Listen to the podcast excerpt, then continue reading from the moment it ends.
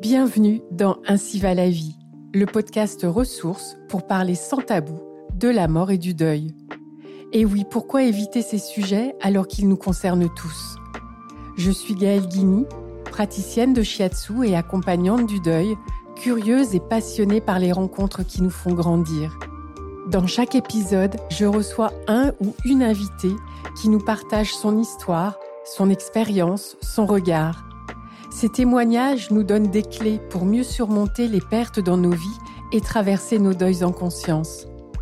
Nous abordons ensemble des sujets essentiels, profonds, délicats, qui bousculent parfois, mais qui toujours nous rappellent à notre humanité. Ainsi va la vie, c'est le podcast qui nous rend plus vivants. Aujourd'hui, je reçois Saverio Tomasella, pour les personnes hautement sensibles et celles et ceux qui s'intéressent à l'ultrasensibilité, ce nom vous est sans doute familier. Saverio Tomasella est psychanalyste, chercheur en psychologie et fondateur de l'Observatoire de la sensibilité. Il est l'auteur de plusieurs livres, dont Lettres ouvertes aux âmes sensibles qui veulent le rester, et de romans qui explorent la haute sensibilité, la vie, le deuil. Nous allons aborder ensemble comment la mort et le deuil sont vécus par les personnes ultra sensibles et donner des clés de compréhension à celles et ceux qui connaissent des personnes hautement sensibles en deuil. Bonjour. Bonjour. Alors ma première question est une question rituelle pour nous partager euh, le souvenir que vous avez de votre premier contact avec la mort et des émotions euh, qui sont rattachées à ce souvenir-là en fait, je vais vous répondre en, deux fois parce que j'ai eu deux contacts avec la mort quand j'étais enfant. Le premier, c'est avec un petit animal mort qui était un hamster de mon frère aîné, que, mon frère aîné avait reçu en cadeau. Et il avait laissé la cage au soleil en été. Et en fait, le petit hamster est mort d'insolation. Et quand on l'a découvert, j'ai été frappé, sidéré par euh, le décès, la mort de ce petit animal qui ne, qui ne bougeait plus, qui était complètement inerte et on ne pouvait plus le ramener à la vie, c'était fini, on, a fait, on avait fait une bêtise et voilà, sa vie fragile s'était envolée. Et ça, c'est un souvenir très très important pour moi parce que c'est vraiment le réel de la mort. C'était sans préparation, c'était, j'avais pas eu le temps de me construire des idées sur la mort. C'était voilà ce que c'est quand on meurt. Et je pense que ça a été vraiment fondateur pour moi de me rendre compte que la, que la mort c'est ça dans la réalité. Et puis le deuxième euh, souvenir douloureux et étrange, quand j'avais 8 ans, mes parents avaient des amis proches et un jour, on a appris qu'ils ont eu un accident de voiture. C'était une époque, euh, moi je suis né en 1966, c'était une époque où il n'y avait pas encore l'obligation de mettre la ceinture de sécurité, il n'y avait pas les airbags. Et c'était une famille nombreuse et ils avaient eu un, accident en DS. Tout le monde était blessé à l'hôpital et le papa qui conduisait la voiture était mort.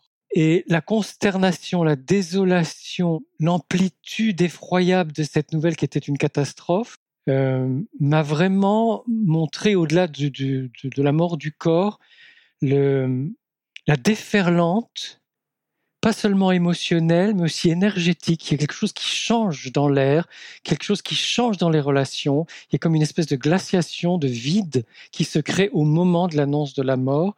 Et quand on prend conscience que quelqu'un n'est plus là, que c'est fini. Et de voir la tristesse de, cette maman et de, de, ses enfants, c'était ça aussi euh, l'impact de la mort d'un proche, c'était quelque chose qui, dans, mon empathie naissante d'enfant, était particulièrement douloureux et bizarre. C'était, je ne savais pas comment y répondre et je me sentais pas d'aller poser des questions à mes parents ou à qui que ce soit. Je sentais bien que c'était eux, ces amis, qui avaient tellement de, de, de douleur à vivre, mais ça m'a profondément marqué. Euh, je vous remercie beaucoup d'avoir euh, parlé de cet aspect euh, fondateur de cette expérience. Et est-ce que vous diriez que c'est, ça a été une prise de conscience? Alors oui, c'est une prise de conscience au niveau de l'accueil d'une réalité inconnue. Donc une prise de conscience inouïe, quelque chose qu'on ne, qu'on ne connaît pas et auquel on a besoin de, de s'accoutumer très très vite pour comprendre ce qui se passe et, et pouvoir y faire face Un grand moment de solitude aussi. Je crois que là, l'expression s'impose. C'est vraiment un grand moment de solitude. On ne sait pas comment faire, on ne sait pas comment on va faire soi-même avec cette donnée-là. Et puis, au-delà de, cet impact, je pense qu'il y a une ouverture. C'est pas simplement une prise de conscience de soi avec soi-même, avec une réalité qu'on est en train de vivre, mais une ouverture sur un autre monde, sur une autre dimension et je pense que c'est ça qui donne le vertige, c'est-à-dire qu'on on entre en résonance avec euh, euh, quelque chose d'invisible, d'intangible, d'inexplicable, et pourtant c'est là et c'est immense, c'est complètement infini la mort. Euh, et donc je pense que c'est, je pense que c'est fondateur pour tout le monde, oui. Alors vous faites partie des 30% de la population dont on dit qu'elle est ultra sensible. On a beaucoup parlé euh, jusqu'à maintenant d'hypersensibilité dans les médias. J'aimerais que vous nous expliquiez euh, s'il y a une différence entre l'ultrasensibilité et l'hypersensibilité. Pourquoi utilise-t-on désormais plutôt l'ultrasensibilité? Et puis également, comment est-ce que ça se, ça se vit au quotidien? Euh, voilà, ça fait plusieurs questions en une, mais on a le temps, donc merci de, de, nous éclairer sur, ce, sur ces sujets. Merci Gaël pour ces questions qui sont vraiment très importantes. Euh, je vais être un tout petit peu obligé de préciser certaines choses pour la première question sur les mots, parce que pour moi c'est très très important et ça a aussi un impact dans la réalité. Euh, Camus disait, Albert Camus disait, mal nommer les choses, c'est ajouter au malheur du monde. Je suis convaincu avec lui que bien nommer les choses, c'est contribuer au bonheur du monde. En fait, la sensibilité élevée existe depuis tout le temps. On a des premières traces au IIIe siècle après Jésus-Christ avec un, médecin qui s'appelle Arrêté de Cappadoce. C'est dire que ça remonte. Hein. Euh, en revanche, c'est Hélène Aron, une, une chercheure, psychologue américaine, qui, la première, a fait des études systématiques sur la haute sensibilité. Elle y a d'ailleurs consacré sa carrière. Et en France, on a commencé à en parler il y a une vingtaine d'années quand j'ai commencé à chercher sur ce thème, mais c'était très discret, très confidentiel. Et puis un jour, son premier livre, le premier livre d'Hélène Aron, a été traduit. Et la personne qui a traduit le livre a choisi, malencontreusement, de choisir highly sensitive, hautement sensible, euh, par hypersensible. Euh, dans tous les autres pays du monde, en tout cas dans toutes les autres langues de la planète, on, a gardé haute sensibilité ou sensibilité élevée, ce qui me semble le plus juste. D'abord parce que la personne qui a créé cette euh, formulation pour désigner les personnes hautement sensibles l'a voulu comme ça, mais aussi parce qu'on garde les mots sensible et sensibilité et qu'on montre qu'il s'agit simplement d'un degré plus élevé de sensibilité. Haute sensibilité, sensibilité élevée. L'autre difficulté, c'est que hypersensibilité, c'est un mot médical qui est synonyme d'allergie et d'intolérance. Et sur toutes les notices de médicaments, on a, euh, sauf hypersensibilité à l'un des composants. C'est dire, sur toutes les notices de médicaments. Et là, c'est de nouveau confondre la sensibilité élevée, donc un degré de sensibilité supérieur à la moyenne, avec un problème médical. Et c'est dommage de, confondre une sensibilité qui est belle, qui est plus fine, qui est plus vive, avec euh, un problème médical. Et troisième chose dont on s'est rendu compte assez tôt finalement, et c'est surtout Marie-France de Palacio, qui est linguiste et professeur de français de littérature à l'université, qui me l'a fait remarquer, c'est que hyper est un préfixe péjoratif qui désigne un excès. Et donc ça veut tout de suite dire trop sensible ou sensible exagérément. Or, en, en tant qu'être humain, on ne peut pas être trop sensible on est plus ou moins sensible par nature, par tempérament, suivant les périodes aussi. On, a des périodes où on peut être plus sensible que d'autres, mais on n'est jamais trop sensible. Donc pour toutes ces raisons, il y a longtemps, j'ai commencé à proposer ultra sensible, puisque ultra est un préfixe, au contraire, qui euh, est laudatif qui est valorisant, qui veut dire c'est mieux ou c'est plus, mais sans, aucun jugement de valeur euh, négatif. Donc j'ai plaidé depuis longtemps pour qu'on remplace hypersensible par ultra-sensible, sachant qu'on disait du point de vue populaire, quoi, du point de vue de, l'usage populaire du mot, la même chose. Il s'agit d'une sensibilité élevée, mais au moins on le dit en nous valorisant et en valorisant cette, cette sensibilité qui est supérieure à la moyenne. Ça a été difficile, mais petit à petit, certaines personnes se sont appropriés le mot ultrasensible, ultrasensibilité. Et en plus, on s'est rendu compte que dans les personnes qui se disent hypersensibles, il y en a certaines qui manquent d'empathie, alors qu'on croyait au début que l'empathie faisait partie du tableau de la sensibilité élevée. Donc à un certain moment, pour préciser les choses, on s'est dit, ben, finalement, les ultrasensibles, c'est les personnes hautement sensibles qui ont une forte empathie. Et ça, ça a plutôt euh, servi à faire la nuance entre différents types de personnes hautement sensibles. Et troisième chose encore, euh, nous avons fait une étude en 2019 qui a prouvé que sur, euh, je ne sais pas, je crois 123 personnes interrogées entre une vingtaine d'années et soixantaine d'années, les personnes interrogées qui étaient à l'aise avec leur sensibilité élevée, qui avaient trouvé par des thérapies ou un chemin personnel à bien vivre leur sensibilité élevée, euh, préféraient ultrasensibles. Et les personnes qui vivaient ça comme un, poids, un problème, une difficulté, une souffrance, préféraient hypersensibles. Donc on s'est dit finalement, ça dit pas mal de choses sur la personne dans son choix du mot ultrasensible ou hypersensible. Et les personnes ultrasensibles, qui sont donc plus empathiques, sont aussi celles qui ont fait tout un chemin pour, ça ne veut pas dire que c'est facile, hein, mais pour mieux vivre avec cette sensibilité élevée. Et dernièrement, euh, Hélène Aron a insisté pour qu'on essaye d'harmoniser nos appellations. Donc on est revenu à hautement sensible ou ultra sensible de façon générique, donc en, oubliant les nuances dont j'ai parlé tout à l'heure, euh, pour, éviter ce mot hypersensible. Donc, je crois qu'on va avoir besoin d'encore un peu de temps parce qu'il y a beaucoup de personnes qui utilisent hypersensible, mais voilà, disons hautement sensible ou ultra sensible, ce sera plus simple. Alors ça, c'est pour les mots. Et pour la réalité de cette euh, caractéristique, qu'est-ce qu'il en est? C'est un tempérament qui désigne 30% de la population, à peu près, hein, d'après deux études de 2018, qui sont des études sur des échantillons importants de 900 personnes chacune. On sait qu'on a à peu près un tiers de personnes hautement sensibles, ce qui est beaucoup. Ça veut dire que dans chaque classe, euh, dans chaque entreprise, dans chaque famille, dans, les transports en commun, dans les boutiques, etc., il y a toujours à peu près un tiers de la population qui est hautement sensible. Donc nous sommes euh, nombreux et nombreux, nous sommes des milliards de personnes sur cette terre. Et cette sensibilité élevée, elle se distingue par cinq manifestations fondamentales. Après, il y a euh, les singularités de chacun et chacune qui font que nous vivons ces cinq caractéristiques à notre façon et en fonction de notre histoire, notre environnement, notre culture, etc. La première de ces caractéristiques, c'est le traitement sensoriel approfondi des informations. Traitement sensoriel approfondi des informations, qui est la définition scientifique de la sensibilité élevée. Ça veut dire qu'une personne ultra sensible est très observatrice, a le sens du détail, est méticuleuse, peut devenir perfectionniste, euh, peut douter parce qu'elle va se poser beaucoup de questions avant de faire telle ou telle chose euh, et va être euh, précautionneuse et prudente. La deuxième caractéristique en découle. Elle s'appelle l'hyperstimulation et elle débouche sur une saturation.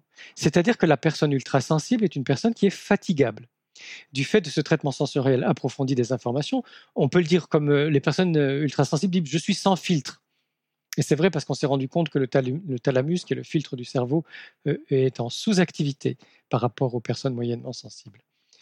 Donc, cette impression d'être sans filtre, le fait de recevoir toutes les informations, demande beaucoup plus d'énergie pour traiter toutes les informations reçues. Et donc, les personnes hautement sensibles sont fatigables. Elles ont besoin de faire des pauses régulièrement dans la journée et d'essayer d'avoir un, meilleur sommeil, enfin un bon sommeil, et, Hélène Aron dit même 9 heures de sommeil au, lieu des 8 traditionnels.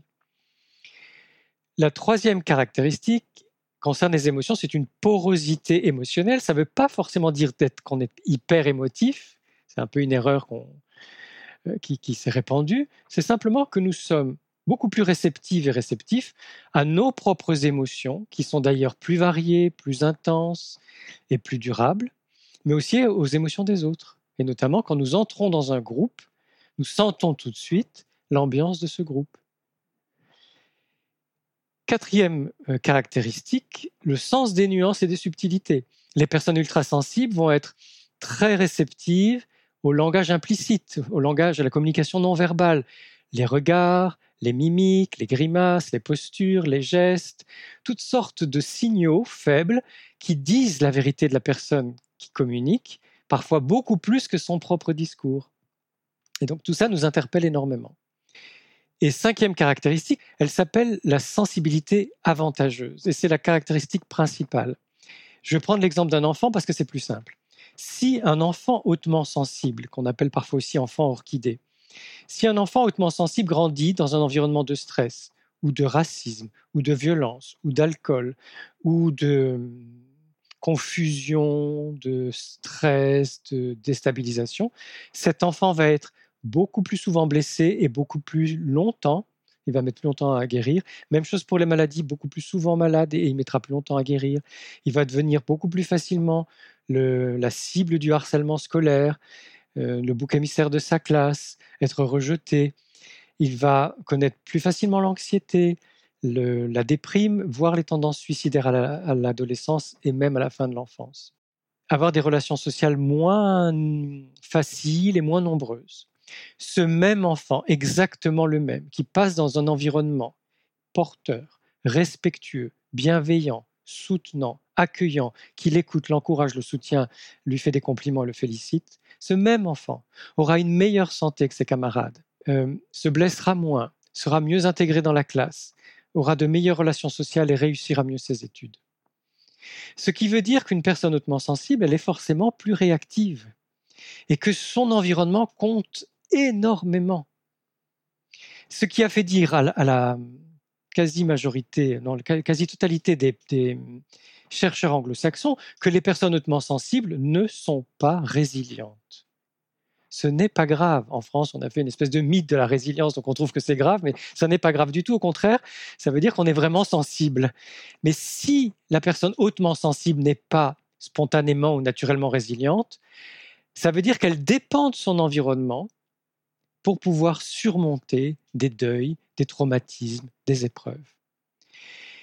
Et ça, c'est fondamental parce que ça relance la nécessité de la solidarité de la communauté Là où on croyait que tout seul on pouvait s'en sortir avec sa propre résilience, la personne hautement sensible rappelle que les, humains ne peuvent rien tout seuls et que nous avons forcément besoin de nous soutenir les uns les autres pour traverser nos épreuves.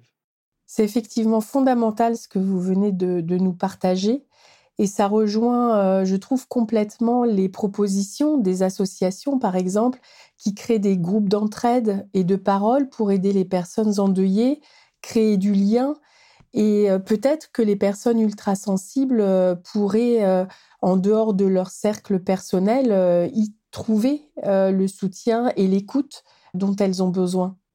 Et d'ailleurs, ça me conduit à vous poser la question de savoir comment sait-on que l'on est ultra sensible. moi, par exemple, je l'ai découvert à plus de 50 ans je me demandais ce qui se passait et pourquoi j'étais comme ça. J'ai enfin pu euh, mettre des mots sur euh, ma singularité. Euh, comment est-ce qu'on peut non pas diagnostiquer le fait d'être ultrasensible parce que ce n'est pas une maladie, mais l'identifier? Oui, merci Gaël de préciser qu'il n'y a pas de diagnostic parce que ce n'est pas une maladie, ce n'est pas un trouble, c'est un tempérament, c'est une nature. On peut le remarquer, alors ça dépend euh, des histoires. Un enfant qui grandit dans une famille d'artistes euh, qui adore la sensibilité, qui s'exprime, qui, expriment leurs émotions, leur créativité, etc., euh, se rendra peut-être pas compte qu'il est ou qu'elle est ultra sensible, parce que dans sa famille, il y a une espèce de bain de sensibilité élevée, que les parents le soient ou pas d'ailleurs, où on peut l'exprimer, la vivre facilement, et il s'en rendra, compte plus tard quand il deviendra grand, par le décalage avec ses camarades, adolescents ou adultes, à la fac ou ailleurs, ou au travail. Alors qu'un enfant qui va grandir dans un milieu ou une ambiance, un environnement peu favorable à la sensibilité va s'en rendre compte très tôt. En fait, c'est en dehors de la fatigabilité. Hein, il y a le fait que on, se rend compte qu'on, même si on adore aller faire des courses dans les centres commerciaux, qu'on adore aller au cinéma, qu'on adore aller, euh, je ne sais pas, dans des, endroits où il y a beaucoup de monde, euh, on va se sentir beaucoup plus fatigué beaucoup plus rapidement que, d'autres. Et ça déjà, c'est un signe. Où on est allé à un anniversaire quand on est enfant, on a adoré, mais on arrive, on rentre crevé chez soi le soir. Et on voit bien que le frère, la sœur n'ont pas la même façon de, réagir que nous. Donc il y a cette fatigabilité qui est le premier signe. Le deuxième signe, donc je viens d'en parler, c'est le décalage, c'est-à-dire que mes camarades n'ont pas ou mes collègues ou mes frères et sœurs, les autres, quoi, autour de moi, n'ont pas forcément la même façon de vivre leurs émotions. Ils ne sont pas forcément gênés par les lumières fortes ou les bruits forts ou les odeurs fortes, les étiquettes qui grattent, etc.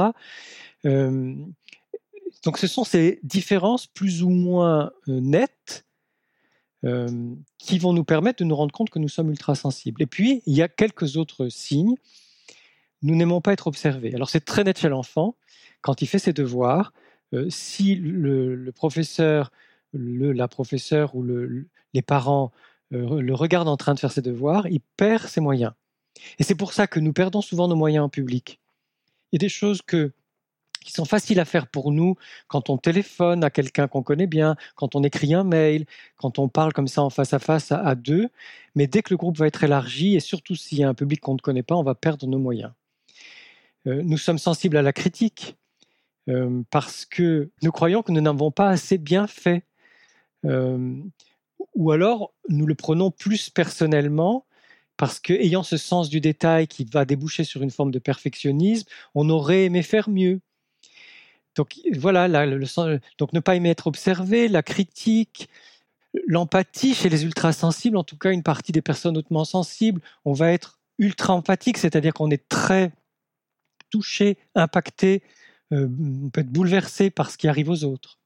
Pour poursuivre sur la dimension sociétale, euh, l'ultrasensibilité a été longtemps pointée du doigt comme étant un défaut, et vous, vous clamez, et je clame avec vous d'ailleurs, que c'est une formidable qualité. Ben oui, c'est ma conviction depuis que je suis tout petit.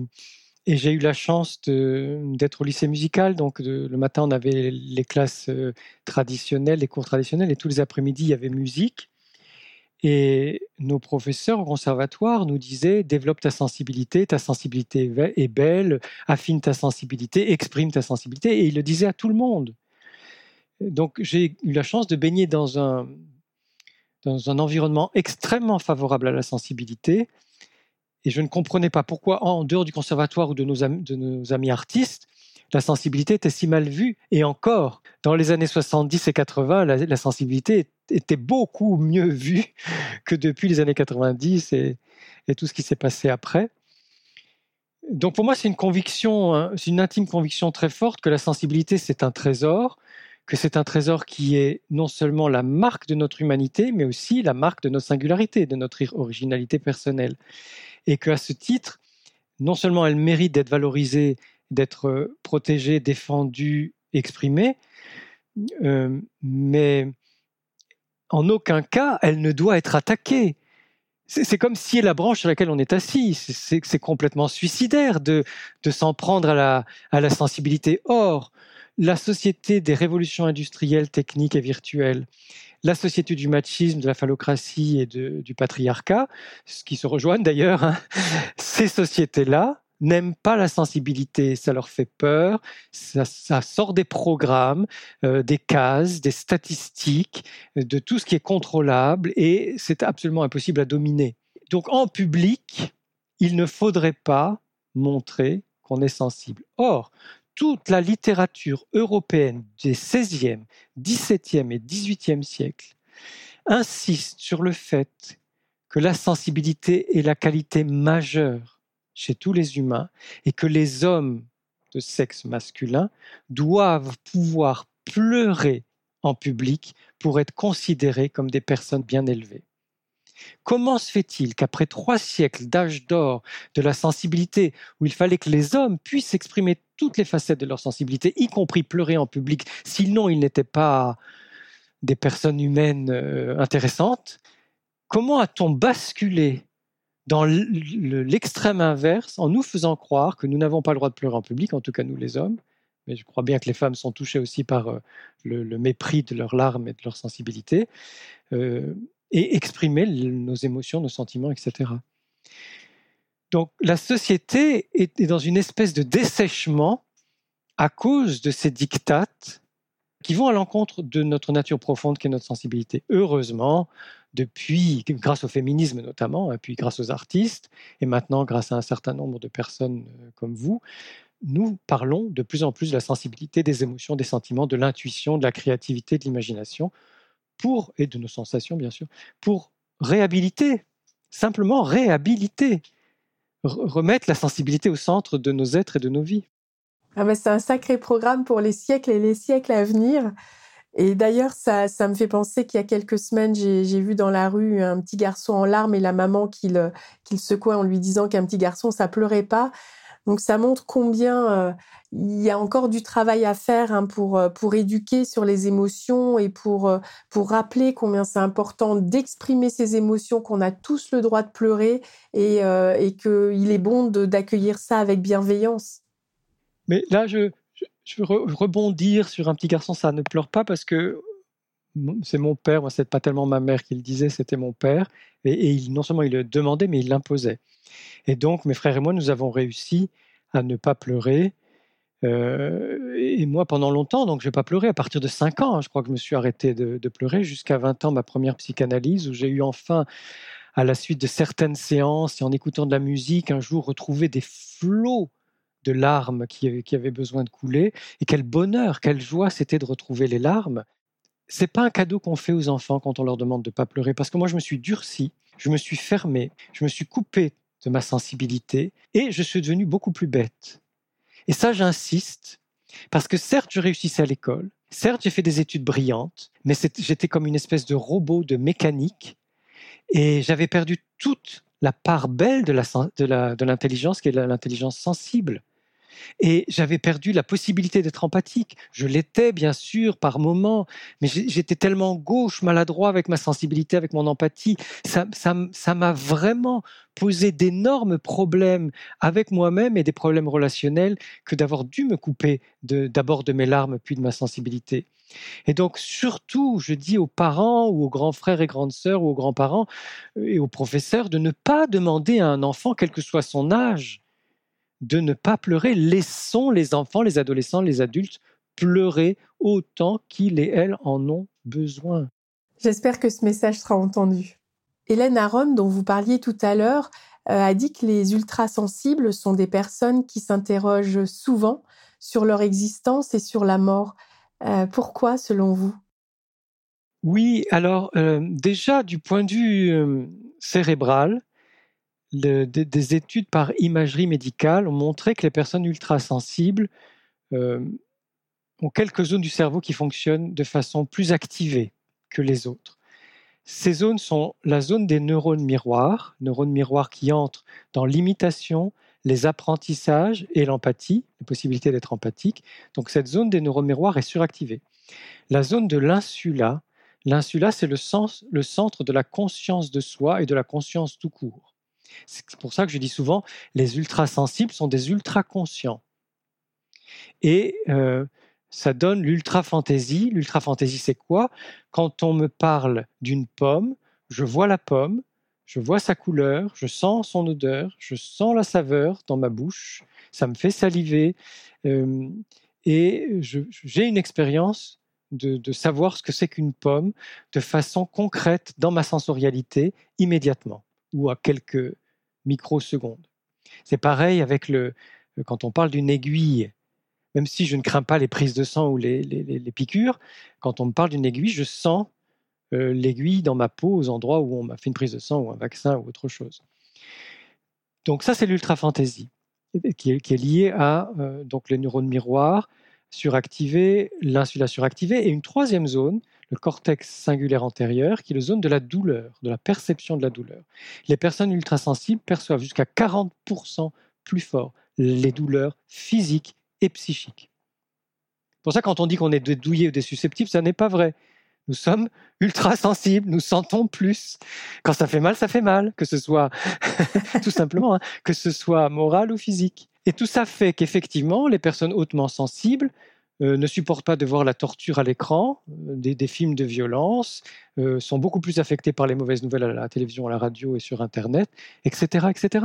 Comme, comme si finalement on se rendait compte que notre ultra-conscience nous mettait dans la réalité de ce qui est dit, alors que les personnes qui ne sont pas hautement sensibles sont dans le discours. Donc ça ne les impacte pas au niveau du corps, au niveau de la sensibilité.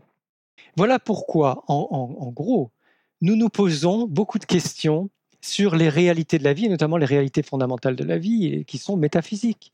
Pourquoi suis-je là? Quel est le sens que je vais donner à ma vie, qu'est-ce que c'est que d'être sur Terre, d'où on vient, où on va, qu'est-ce que la mort? Voilà, on a, on a besoin de répondre à toutes ces grandes questions parce qu'elles nous, elles nous affectent, elles nous impactent depuis que nous sommes tout petits. Et ça nous donne à penser. Merci. Euh, et d'ailleurs, ça éclaire d'autres aspects de, mon engagement, donc c'est très intéressant. Et hum, d'ailleurs, dans votre parcours d'ultra sensible et de chercheur sur le sujet, est-ce que vous avez constaté que la traversée du deuil est différente ou euh, plus singulière chez les personnes à haute sensibilité? Oui, elle est effectivement plus singulière pour plusieurs raisons. C'est que la personne ultra sensible sent généralement venir la mort, à cette intuition de la mort qui vient, en tout cas euh, pour elle-même euh, et pour euh, des personnes proches. C'est-à-dire que c'est comme si cette expérience dont nous avons parlé au tout début de cet entretien laisse une marque indélébile et tant mieux, parce que ça, c'est pas forcément un traumatisme, c'est une expérience de la vie, et que euh, comme nous sommes ultra conscients en même temps que nous sommes ultra sensibles,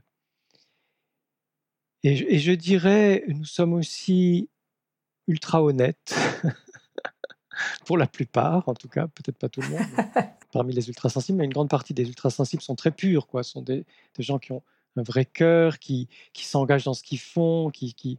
et donc cette, cette grande honnêteté, fait que nous ne souhaitons pas, et je crois que ça rejoint votre question précédente sur le, questionnement que nous, nous, avons sur la vie et, sur la mort et sur le sens que nous donnons à, nos existences. Cette grande honnêteté fait que nous n'avons pas refoulé la mort. Que la mort fait partie de nos vies en tant que conscience. Ça ne veut pas dire qu'on est morbide du tout. On, on peut être très enthousiaste, émerveillé, enchanté, joyeux, optimiste. Ça n'empêche pas d'avoir la conscience de la mort.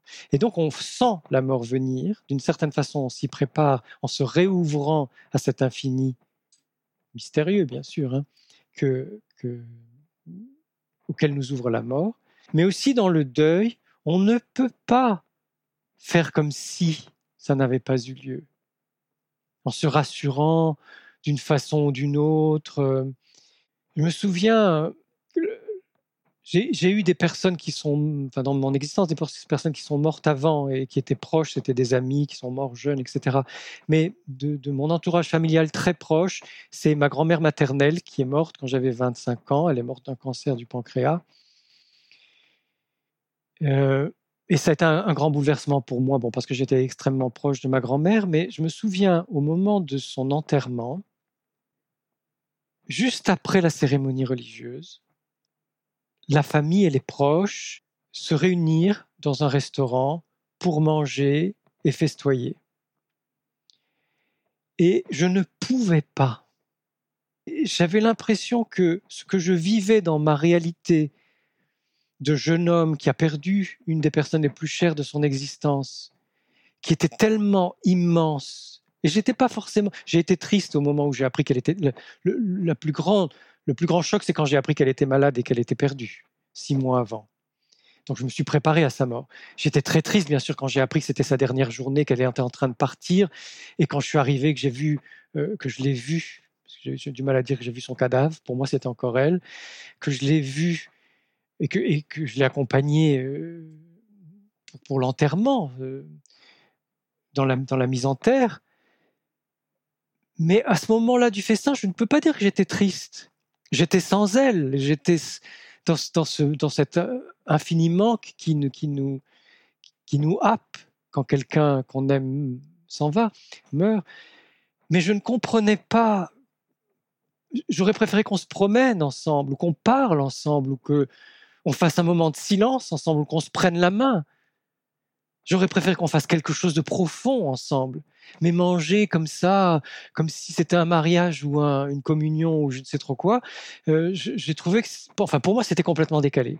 Donc je pense que les personnes ultra sensibles, nous vivons des décalages à tous les moments du deuil. Et ça c'en est un, mais l'autre, c'est l'injonction de la société qui nous fait croire qu'on devrait sortir du, du deuil très rapidement. Mais non, ça n'est pas possible. Ça prend du temps.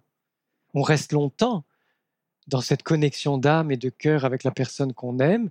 Et d'ailleurs, elle ne finit pas, cette connexion d'âme et de cœur avec la personne qu'on aime. Et après, ça continue dans les pensées, les paroles qu'on peut lui adresser. Et là aussi, j'ai vécu des moments d'humiliation où, dans ma naïveté de jeune homme, je disais que je parle à ma grand-mère euh, quelques mois après l'avoir euh, perdue. Et on se moquait de moi en disant mais c'était pas rationnel, que j'étais fou, que et c'était une époque où, où, les cultures euh, extrêmes orientales étaient encore moins, comment dire, elles avaient moins essaimé. On sait maintenant qu'il y a le culte des ancêtres, au moins du point de vue intellectuel, on sait que ça existe. À l'époque, on était encore dans une rationalité bête et méchante. Et donc, euh, dans ma naïveté et spontanéité de jeune, je, disais que je parlais à ma grand-mère parce que pour moi, c'était évident. Et euh, on s'est moqué de moi, et même des personnes proches en, qui je croyais avoir confiance, pouvoir faire confiance. Donc, tout ça, je pense que ce sont des, disparités qui font que la personne ultra sensible, qui est vraie, ça, c'est aussi une caractéristique très fréquente des personnes hautement sensibles, c'est l'authenticité c'est le fait de vivre les choses vraiment, d'y être pleinement, entièrement. Et bien dans le deuil, nous sommes entiers et authentiques et vrais aussi.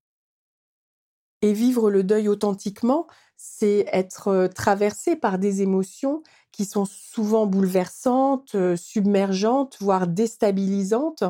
Euh, parfois, elles peuvent devenir disproportionnées chez des personnes hautement sensibles. Moi, je sais que ça m'est arrivé à plusieurs reprises.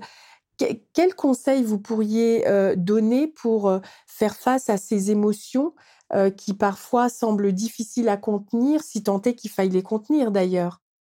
Le premier conseil que je peux donner, c'est vraiment de ne pas chercher à, contenir du tout les émotions, en tout cas de ne pas chercher à les contrôler ou à les hum, brider ou à les éteindre, à les faire taire. Donc on pourrait dire que le contenir, oui, dans la mesure où je suis le contenant de ce que je ressens, des expériences sensibles que je fais. Euh, ça peut aider de, se sentir vraiment très, très, très imposant, comme, un corps euh, énergétique euh, ou spirituel très, très grand qui peut contenir ses émotions. Dans ce sens-là, oui. Mais pas, chercher à les contrôler ou à les faire taire ou à les, diminuer, parce que de toute façon, elles sont là, ces émotions. Et si on les refoule, si on les réprime, elles reviennent d'une façon ou d'une autre, ou elles nous embarrassent encore plus.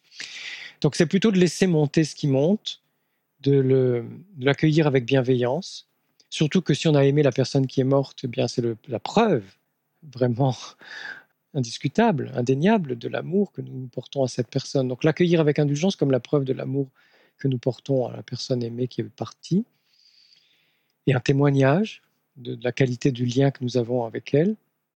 Peut-être se dire, quelles que soient nos croyances, on n'a pas besoin d'avoir des croyances religieuses pour se le dire, se dire qu'on reste en lien avec la personne aimée et que si on n'a pas la possibilité de parler à un proche, on peut parler à cette personne, même si elle vient de décéder, en lui disant ta mort me rend triste, euh, mais je sais que je reste en lien avec toi, en tout cas je le souhaite.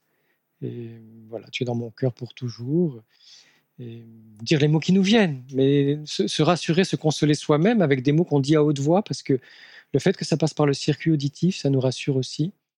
Euh, après, on peut noter, on peut ouvrir un journal intime si on l'a pas déjà fait. On peut avoir un carnet de deuil qui nous permet de noter toutes les pensées, les sensations, les souvenirs qui remontent à cette occasion. Et sinon, rester dans le corps c'est pas la peine de se créer, enfin si, c'est possible parce que c'est tellement impactant un deuil, c'est tellement fort que on fait vraiment comme on peut, mais c'est pas la peine de se raconter des histoires douloureuses à partir de nos douleurs. Ça c'est quelque chose que j'ai découvert récemment, c'est-à-dire que le réel suffit. Cette personne est morte d'un accident, d'une maladie, de vieillesse, euh, voilà, ou d'un départ volontaire, ça arrive aussi de rester dans le, dans le réel de ce qui, est, qui a eu lieu sans raconter quelque chose de trop douloureux par rapport à ça. Il viendra le temps, quand le deuil sera plus avancé, où on pourra raconter une histoire de notre relation avec cette personne ou de la vie de cette personne. Mais dans le moment du choc, il vaut mieux rester avec ses sensations, avec sa, ses émotions, être là comme si on prenait soin d'un petit enfant. De quoi tu as besoin? De chaleur, de douceur, de présence. Voilà, pas trop dans le mental et dans le verbal ça aide à ne pas amplifier encore plus les émotions. Et vraiment prendre soin de soi, comme je le disais, de, façon très physique. Si j'ai besoin de boire une tisane ou autre chose, une boisson chaude, je, me, la prépare. Si j'ai besoin de prendre une douche pour me détendre, si j'ai besoin d'être au lit sous ma couette, je le fais. Si j'ai besoin d'écouter de la musique, j'écoute de la musique. Si j'ai besoin d'appeler une amie ou un ami, je le fais. Vraiment écouter au plus proche, euh, être au plus proche de nos besoins et les écouter pour, pour y répondre. Oui, le corps, c'est vraiment un soutien fondamental dans le vécu du deuil, alors qu'il est très souvent oublié. Et euh, j'accompagne moi-même des personnes endeuillées par la pratique du shiatsu. Et ça favorise vraiment le fait de se reconnecter à ces sensations corporelles, à ce corps, vous le disiez, qui contient les émotions et qui euh, souvent l'exprime par différents mots, par euh, des douleurs. Donc ça joue vraiment un rôle très important de, revenir dans le moment présent et dans l'écoute finalement de ses besoins. Oui, le shiatsu est vraiment un, un massage, si on peut parler de massage, en tout cas une pratique énergétique fabuleuse, moi je trouve, elle, nous rend à notre corps, à l'entièreté de notre corps, et justement permet non seulement de faire circuler les énergies sur les méridiens, c'est le but, euh, et c'est très bénéfique, mais aussi de libérer des émotions enfouies, parce que même, euh, moi je me fais masser régulièrement, et notamment euh, grâce au shiatsu, même quand on est psychanalyste et psychologue, même quand on a fait une longue thérapie, et qu'on croit être conscient de soi-même, c'est dans les moments de shiatsu, quand je reçois un shiatsu, que je me rends compte d'émotions emmagasinées ou bloquées à certains endroits de mon corps dont je n'avais pas conscience. Donc je trouve que c'est vraiment un, euh, merveilleux exercice, une merveilleuse pratique, le shiatsu, que je recommande à toutes celles et tous ceux qui nous écoutent. Merci de ce, partage et de ce témoignage sur le shiatsu. Et d'ailleurs, je pense qu'on ne dira jamais assez combien il est important de prendre soin de soi et de son corps euh, sans avoir besoin d'être en souffrance. Hein. Au quotidien, euh, il, est, euh, il est là toujours en permanence et même si parfois il est défaillant, c'est quand même notre meilleur allié. Oui. Alors, je voulais vous poser une autre question sur les personnes ultra sensibles qui accompagnent quelqu'un, un proche, un collègue, une amie qui est en deuil. parce qu'en fait, j'aimerais savoir ce que vous pourriez recommander pour être à la fois présent dans la bienveillance auprès de cette personne qui est en souffrance, mais en même temps savoir se protéger d'émotions qui peuvent être parfois bah, submergentes ou nous dépasser. Oui, c'est la délicate question de l'équilibre entre l'accueil, donc la réceptivité, et la protection de son intériorité, de son intégrité aussi, et de son équilibre. Et en fait, nous n'avons pas encore trouvé de recette euh, miracle euh, pour toutes les personnes qui, accompagnent et qui écoutent. Et donc, je dirais, c'est un va-et-vient, c'est un tâtonnement entre des moments où je m'ouvre et je reçois, et je vais faire preuve de générosité, d'empathie, de, de, présence. Et dès que je sens que je sature, et certains jours ça va être plus tôt que d'autres, dès que je sens que je sature, le dire, me retirer et dire que je reste présent pour la personne en pensée, dans mon cœur, etc. Et que je serai de nouveau présent de façon physique, par une nouvelle écoute, quand je m'en sentirai capable, ou en tout cas dans quelques heures ou quelques jours, ça dépend des situations dans lesquelles on est, de l'urgence aussi pour la personne, et puis de notre degré de fatigue ou de notre emploi du temps. Mais de bien préciser que que nous avons nos limites et que là, pour aujourd'hui, ça suffit. Je ne peux pas aller plus loin. En tout cas, je reste disponible en fonction de mon agenda et de, mes ressources euh, d'énergie euh, dès que ce sera possible. Et au début, on a du mal à dire non, à dire qu'on est fatigué. En, fait, on a, appris à ne pas s'écouter, on a appris à aller bien au-delà de nos limites, à être, euh, comment dire, résistant au surmenage, non seulement à la fatigue, mais au surmenage. Et donc, au début, on a vraiment besoin d'accepter que la limite est probablement en deçà même d'une grande fatigue. Et progressivement, on va avoir une écoute plus fine sur ce qui est possible et ce qui ne l'est pas. Et que l'empathie, c'est toujours l'empathie envers l'autre et envers soi-même. Que si l'empathie est uniquement dirigée vers les autres, elle est épuisante. C'est une empathie qui est à deux faces, à deux pôles. Hein. c'est comme euh, les aimants le pôle nord et le pôle sud, hein, le pôle positif et le pôle négatif, qui font qu'on on, a besoin d'écouter euh, là où nous en sommes, nous, avec la même empathie que nous écoutons les autres. Pour les auditrices et les auditeurs qui, nous écoutent euh, et qui auraient dans leur entourage une personne ultra sensible en deuil, quelles recommandations pourriez-vous faire pour la soutenir au mieux? Euh, Plusieurs recommandations. Alors déjà, concernant la personne ultra sensible en deuil, je recommande d'accueillir, d'accepter et de respecter euh, ses sensations, ses intuitions euh, et son, ses représentations concernant la mort et notamment concrètement la mort de cette personne-là. Que tout ce qu'elle va dire qui peut paraître étrange, parce que inhabituel ou, apparemment irrationnel ou, peu commun, euh, soit accueilli comme étant des perceptions de cette personne-là en lien avec la personne qui est morte. Sans, sans réserve, sans questionnement particulier et sans jugement. C'est sa singularité, elle perçoit ça dans sa relation avec la personne défunte et c'est à accueillir en tant que tel. Et ça, c'est très important. Après, concernant la personne ultra sensible, quelle que soit l'épreuve traversée, c'est d'être bien consciente ou bien conscient que cette personne va avoir des, des affects décuplés. Ses émotions et ses sentiments vont être plus intenses, plus durables, euh, réveiller peut-être d'autres euh, sensations, émotions, sentiments du passé. Euh, ça peut diversement provoquer de l'agitation, de l'anxiété ou au contraire un abattement. voilà, de respecter aussi l'impact puissant que va avoir le deuil sur une personne hautement sensible. Et de toute façon, je vais aussi répéter les recommandations envers toutes les personnes qui sont en deuil, c'est que le, rythme du deuil, il est lent et profond. Il est lent parce que profond. Et que plus on nous presse à faire un deuil, moins on nous rend service, parce qu'on nous demande de ne pas faire le deuil, de ne pas réaliser cette transformation, ce réaménagement interne qui consiste euh, à accueillir cette nouvelle donnée que la personne morte n'est plus là qu'on ne peut plus faire et vivre ce qu'on vivait avec elle comme quand elle était là. On va le vivre et le faire autrement. Et que c'est très très impactant, que ça doit être accueilli et respecté comme ça, euh, en tant que tel, euh, en laissant le temps à chacune, chacun de faire son deuil. Et il y a des deuils très longs. On ne peut pas reprocher à quelqu'un, au bout de quelques mois, voire quelques années, de parler encore d'une personne défunte avec tristesse ou avec nostalgie ou avec euh, émotion en tout cas, parce que c'est un processus très long. Et plus il est lent et long, euh, meilleur il est, ce processus du deuil, parce que ça veut dire qu'il se réalise vraiment. Malheureusement, comme vous le disiez tout à l'heure, dans notre société, on a plutôt l'injonction de passer rapidement à autre chose et non pas de ralentir et d'éprouver ses émotions et ce processus de deuil dans sa durée. Et ça, c'est violent pour les endeuillés. Et d'ailleurs, ça me conduit à aborder euh, le sujet du retour au travail qui doit aussi se faire vite, euh, sans sas de récupération.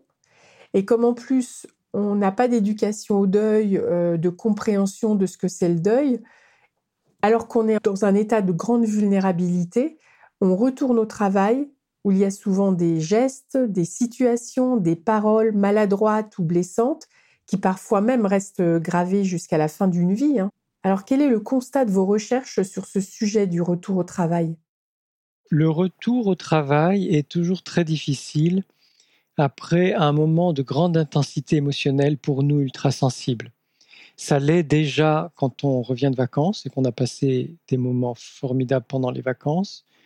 Ça l'est après une fête de famille ou une fête euh, pendant laquelle on a vécu aussi beaucoup d'intensité émotionnelle de proximité avec les autres, et ça l'est à plus forte raison, bien sûr, après une maternité, après euh, des moments forts de la vie, mais à plus forte raison à l'occasion d'un deuil, euh, parce que ce qui compte, quand on perd quelqu'un, la seule chose qui compte pour nous, c'est l'être qui, est parti. Et ça fait partie du deuil, c'est-à-dire que vouloir penser à autre chose, euh, est contre-productif. ça n'est absolument pas aidant de vouloir penser à autre chose qu'à la personne qui est partie. Pas forcément à la mort. La mort est un passage. Donc la mort a eu lieu, le passage a eu lieu. Mais cette personne n'est plus là. Donc c'est comment je fais pour vivre sans elle? C'est ça la grande question du deuil, c'est comment je fais maintenant pour continuer à vivre sans cette personne que j'aime, que j'aimais, que j'aime parce qu'elle n'est plus là. Et donc, je vais apprendre à vivre autrement. Chaque deuil est un nouvel apprentissage. C'est comme si une nouvelle vie recommençait autrement à chaque deuil. Et ça, ça, nous, ça, ça demande toute notre énergie psychique et physique. On ne peut pas faire autrement. Donc, l'État devrait euh, accorder une semaine de congé à chaque deuil important. Et le retour au travail devrait pouvoir se faire progressivement. Les, employeurs euh, pourraient dire euh, vous venez ou tu viens à l'heure que tu veux si, tu ne peux arriver qu'à 10h ou 11h, fais-le surtout. Et, si tu ne peux rester que quelques heures les premiers jours, tu restes le temps que tu peux. Parce que ce serait accompagner la personne dans son deuil, la respecter dans cet énorme chamboulement énergétique et émotionnel, affectif, etc. Et comme ça l'aiderait, ça aiderait tout le monde finalement. Ça l'aiderait aussi à revenir progressivement au travail, à se réhabituer. Il y a comme besoin d'une réadaptation à ce monde du travail qui finalement est très artificiel par rapport à, la mort qui nous met face à l'essentiel, face à ce qui est fondamental pour nous humains. Après, quand, quand alors ça, je lisais du côté des employeurs ou des collègues pour qu'ils soient dans l'empathie, justement, dans l'indulgence et dans la solidarité, ce qui manque encore beaucoup trop.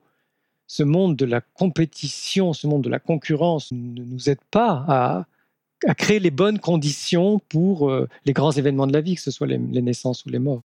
Et quels seraient vos conseils pour euh, les personnes ultra sensibles qui doivent retourner euh, travailler malgré tout?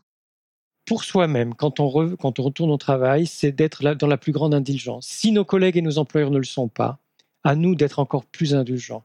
Aujourd'hui, je fais ce que je peux. Je vais essayer d'arriver à l'heure. Si je suis en retard, ça n'est pas grave, parce que vraiment mon corps n'y arrive pas. Parfois, on n'arrive pas à se lever, on n'arrive pas à faire sa toilette, ça nous coûte, on n'arrive pas à préparer son petit déjeuner, on n'arrive pas, surtout pas à prendre les transports en commun, on n'a pas envie. Tout ça est très extrêmement difficile. Ça ne rime à rien pour nous. Donc, être très très indulgent et indulgent avec soi-même dans les premiers temps de la reprise du travail, et puis euh, se, fixer peut-être des tout petits, euh, des toutes petites étapes. Mais aujourd'hui, je vais simplement répondre à mes messages demain, je, reprendrai tel dossier qui est bien avancé, sur lequel j'ai pas besoin de faire trop de choses. Trouver un collègue ou une collègue la plus proche ou le plus proche de, cet endroit-là qui puisse nous aider en lui disant, tu sais, là, pendant quelques jours, je ne vais pas être très efficace, est-ce que tu pourrais m'aider? Faire comme on peut, voilà, venir avec euh, ses propres doudous d'adultes, même si on n'emploie pas ce mot, je pense que dans ces cas-là, c'est important de le dire que ça, ce sont des doudous d'adultes. Alors, un parfum qu'on aime, une photo ou des photos de bons moments avec la personne euh, qui est partie, euh, des huiles essentielles, un objet qui nous aide, une, une musique qu'on va écouter plusieurs fois dans la journée un ensemble de choses, c'est des, pierres, des, pierres semi-précieuses qu'on aime et qui nous, qui nous font du bien. Je, pense ne pensons pas au travail, pensons à nous les premiers jours, peut-être même les premières semaines de retour au travail. Ah oui, prenons soin de nous avant tout, soyons doux et bienveillants avec nous-mêmes. Alors j'ai une toute dernière question à vous poser au sujet des enfants ultra sensibles. On sait aujourd'hui qu'on peut parler simplement et franchement de la mort aux enfants et ce sont plutôt les adultes qui ont un problème avec le sujet. Mais est-ce qu'il faut prendre des précautions euh, particulières pour parler de la mort et du deuil avec des petits hautement sensibles? Alors, je dirais non sur le principe. Il n'y a pas d'attention particulière à avoir un enfant hautement sensible. La seule différence, c'est que l'enfant hautement sensible va poser les questions plus tôt, généralement, qu'un enfant qui n'est pas hautement sensible. Euh, va s'intéresser de façon nette, pas simplement une question comme ça, puis passer à autre chose, mais comme une préoccupation qui peut durer pendant plusieurs jours, plusieurs semaines, voire plusieurs mois. Papa, maman, qu'est-ce que c'est la mort euh, Comment on est quand on est mort Qu'est-ce qui se passe après la mort ou au moment où on meurt Enfin, toutes sortes de questions qui sont particulièrement justes et judicieuses de la part des enfants donc c'est plutôt d'accueillir ces questions comme elles viennent, quand elles viennent, même si elles viennent chez un enfant tout petit, et de lui répondre la vérité, uniquement la vérité de la réalité, avec des mots simples. Plus ils sont petits, plus, on le dit avec des mots simples, qu'ils puissent comprendre et avec des, avec des exemples simples. Et c'est pas la peine d'être trop métaphorique. Euh, elle est allée au ciel, on la reverra plus. Il vaut mieux dire des choses qui sont concrètes. D'abord, l'enfant a besoin de comprendre le réel de la mort et que le cœur ne bat plus, le sang ne circule plus, la personne ne respire plus, c'est fini. Ce corps-là euh, a fini son, passage sur Terre, mais quelque chose de la personne demeure. Et là, après, on le dit avec ses mots et ses croyances ou les images qui nous sont chères. Quelque chose de la personne demeure au moins dans nos mémoires. Pour les personnes qui ne croient pas un après la mort, un au-delà de la mort, au moins dans nos mémoires, dans, nos, souvenirs, cette personne va rester vivante chaque fois qu'on en parlera, chaque fois qu'on y pensera, et même en toile de fond euh, de nos journées. Donc, ce qui compte, c'est d'en parler très simplement.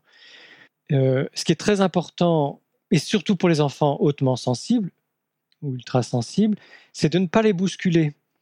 C'est-à-dire, si un enfant est, perturbé par l'idée de la mort, ou pleure, ou reste euh, très hum, rêveur après euh, avoir parlé de, au moment où on en parle, euh, c'est pas le moment de secouer l'enfant soit en lui demandant de ne pas pleurer, de ne pas rêver, de, penser à autre chose. Non, c'est important de laisser tous les enfants, filles et garçons, euh, suivre leur propre processus intérieur, leur propre cheminement, intérieur par rapport à la mort. Parce que ça les prépare à leur vie d'humaine et d'humain, pas seulement leur vie d'adulte, hein, de toute leur vie d'humaine et d'humain, avec cette réalité, même si elle est beaucoup occultée par la société technologique, qui met la mort à l'écart, euh, c'est tout de même une réalité qui surgira euh, le plus souvent de façon impromptue et impréparée euh, à certains moments de leur existence. Donc il vaut mieux les laisser s'y préparer le plus tôt possible et chaque fois qu'ils en ont besoin, avec leurs questionnements, leurs émotions et leurs réactions. Il y a des enfants qui vont dessiner, qui vont raconter une histoire, d'autres qui vont chanter, d'autres qui vont se taire. Et tout ça est juste, puisque chaque enfant est différent. C'est surtout là encore de respecter le rythme de l'enfant et ses propres façons de métaboliser les informations qu'il aura reçues à cette occasion. Et il y a des très jolis livres, petits livres pour enfants, des livres illustrés ou des, des audiolivres qui existent sur la mort, qui sont bien faits.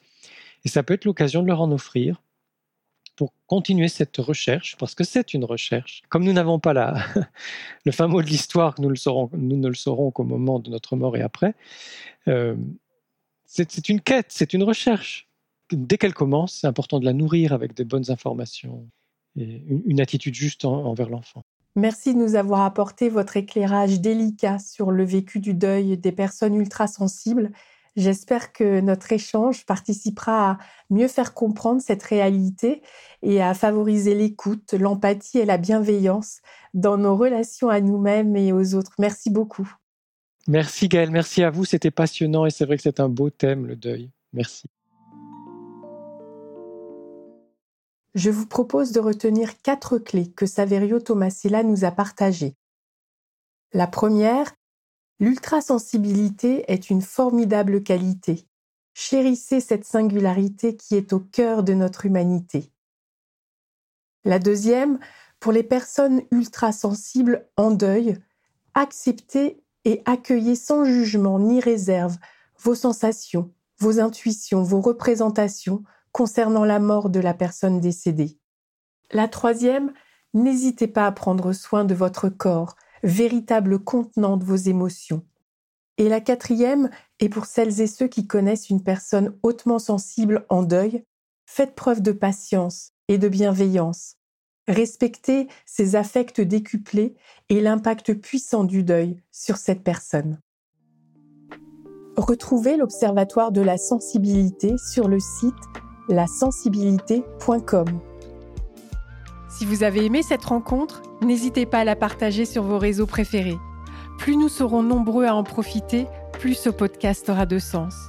Et ça a l'air de rien, mais en donnant 5 étoiles sur Apple Podcast ou sur votre plateforme d'écoute et en donnant un avis, ça aide à le faire connaître.